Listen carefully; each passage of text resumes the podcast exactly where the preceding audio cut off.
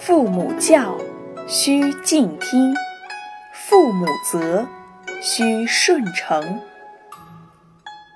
他的意思是说，父母的教诲一定要恭恭敬敬的听。如果父母责备你，一定是有道理的，所以你要虚心接受。孟子小的时候，有一天读书厌倦了，就跑回了家里。这时候，他的母亲正在织布。见他跑了回来，就突然把织布的梭子给折断了，扔到了地上。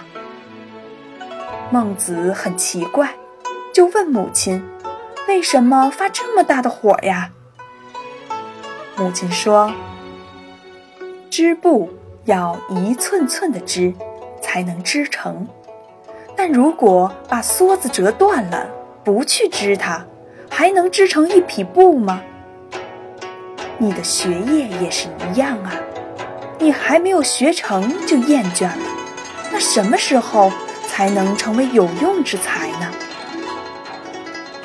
孟子听了母亲的教诲，恍然大悟，从此发奋学习，终于成了一代师。